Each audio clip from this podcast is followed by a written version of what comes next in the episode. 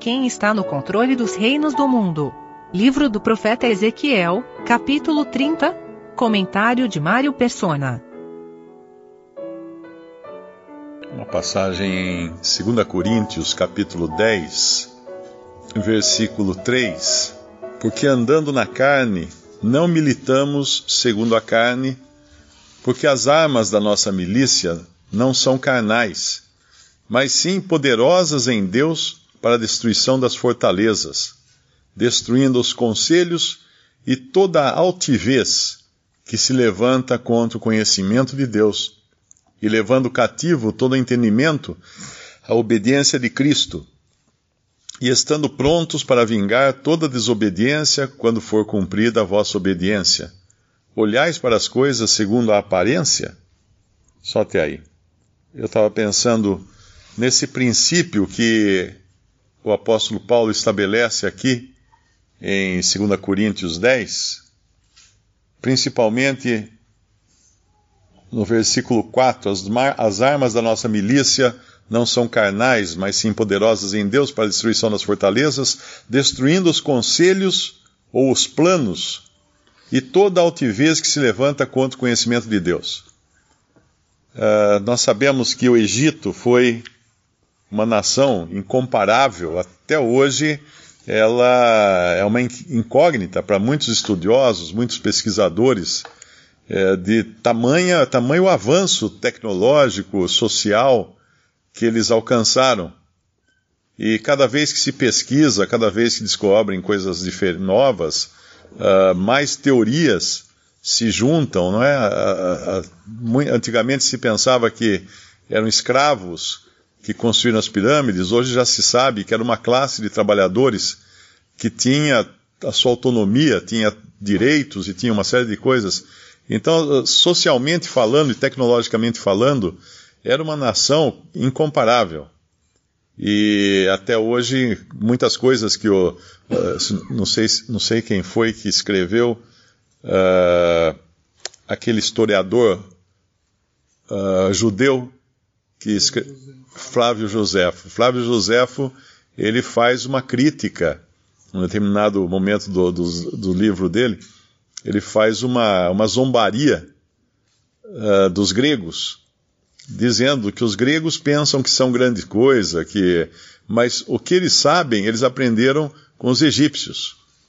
Então a matemática e uma série de coisas que os gregos tinham, na realidade eles trouxeram do Egito, que o Egito já tinha aquilo muito tempo antes. E a, a, aqui no nosso capítulo, no nosso capítulo 30 de Ezequiel, nós vemos um juízo contra o Egito. E é um juízo de arrasar o Egito, mostrando claramente que quem está no controle por detrás de todos os homens, dos grandes reis, dos grandes reinos, dos impérios do mundo, é Deus. Em última instância, é Deus.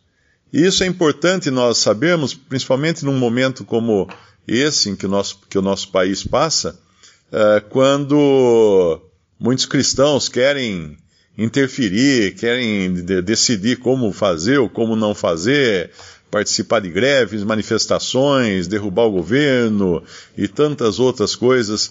E, e nós entendemos perfeitamente que é Deus que está por trás de to todas as coisas.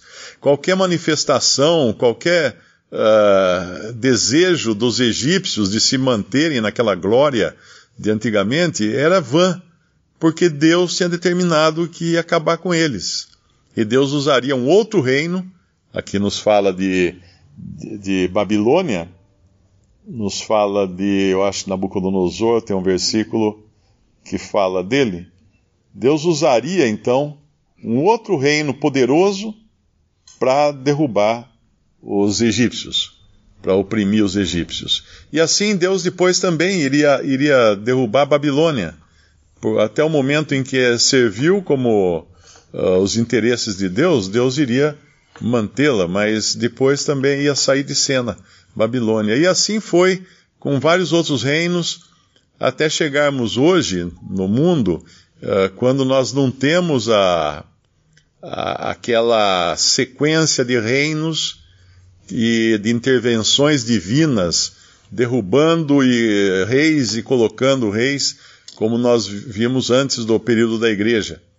Hoje o mundo entrou num parêntese onde o próprio Israel, que era quem Deus fazia as coisas sempre com o olho em Israel, o próprio Israel está deixado de lado hoje, os judeus, uh, dividido que está, e também uh, na terra deles, porém na, na terra por esforço próprio, e em total desobediência, total rebeldia contra Deus. Outro dia eu vi uns vídeos no YouTube mostrando uh, missionários jovens americanos tentando pregar o evangelho nas ruas de, de Jerusalém e falando de Jesus, falando de Yeshua, eles falam com, pelo nome que eles sabem do hebraico, e pregando e sendo apedrejados.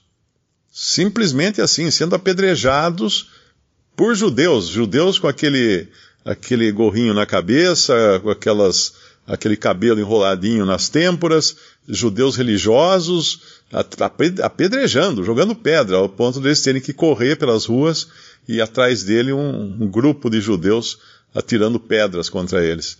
Esse é o povo que, que rejeitou a Cristo e foi colocado de lado. Só que para eles foi, é temporária esse é temporário esse colocar de lado, porque um dia nós sabemos que Deus irá restaurá-lo.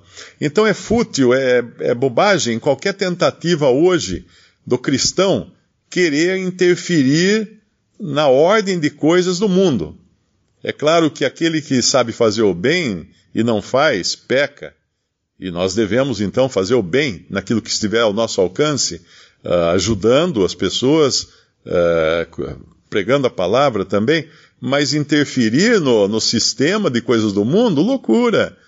Por que, nós, por que nós iríamos remar contra a vontade de Deus? Se nós sabemos lá por Romanos capítulo, uh, capítulo 10, 13, Romanos 13, não é? Que fala das autoridades, nós sabemos que elas são constituídas por Deus. Uh, de que adianta eu votar por um, por um presidente ou por uma autoridade? Se depois quem ganhar foi a, for a outra, eu votei contra a vontade de Deus, porque Deus determinou que ia colocar tal pessoa lá. Porque eu fui votar de outra maneira. E ainda que alguém fale, não, mas Deus determina para que as pessoas votem para que depois esse candidato seja eleito. Não é bem assim, não. Eh, se Deus quiser, ele põe lá, ele faz a coisa acontecer da maneira dele. Então, eh, essa, esse exemplo do Egito é bem, é bem oportuno, apesar de estar distante de nós, uh, historicamente, né, geograficamente também, mas é muito oportuno, porque é, uma, é um princípio, esse de, de Coríntios, de, que fala lá, de, a nossa milícias as armas da nossa milícia não são carnais, mas poderosas em Deus para a destruição das fortalezas, destruindo os conselhos e toda altivez que se levanta contra o conhecimento de Deus. É o, essa é a luta do cristão. E não é uma luta contra a carne, mas é uma luta que envolve ah, principados e potestades nos lugares celestiais.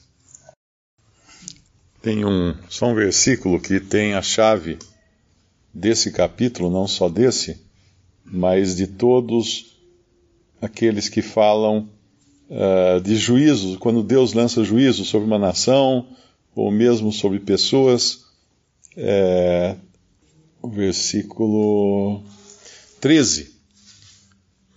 Assim diz o Senhor Jeová: também destruirei os ídolos e farei cessar as imagens de Nofe não haverá mais um príncipe na terra do Egito e porei o temor na terra do Egito.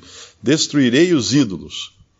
No, no fundo, no, quando a gente espreme tudo isso aqui, das razões que Deus está tendo para ir contra o Egito, no fundo é o fato deles terem ídolos, deles colocarem a sua confiança não no Deus vivo, mas em ídolos. E isso é, vale para todas as nações que foram destruídas, arrasadas, vale para Israel, quando nós vimos já várias vezes Israel sendo julgado pela sua idolatria, vale para o homem hoje, quando confia em si mesmo, ou confia no homem, ou confia nos sistemas, ou confia em ídolos religiosos, sempre Deus ele tem ciúme, um ciúme santo, porque só ele pode e deve ser adorado, e só Ele é aquele que pode uh, sustentar, seja uma nação ou seja uma pessoa.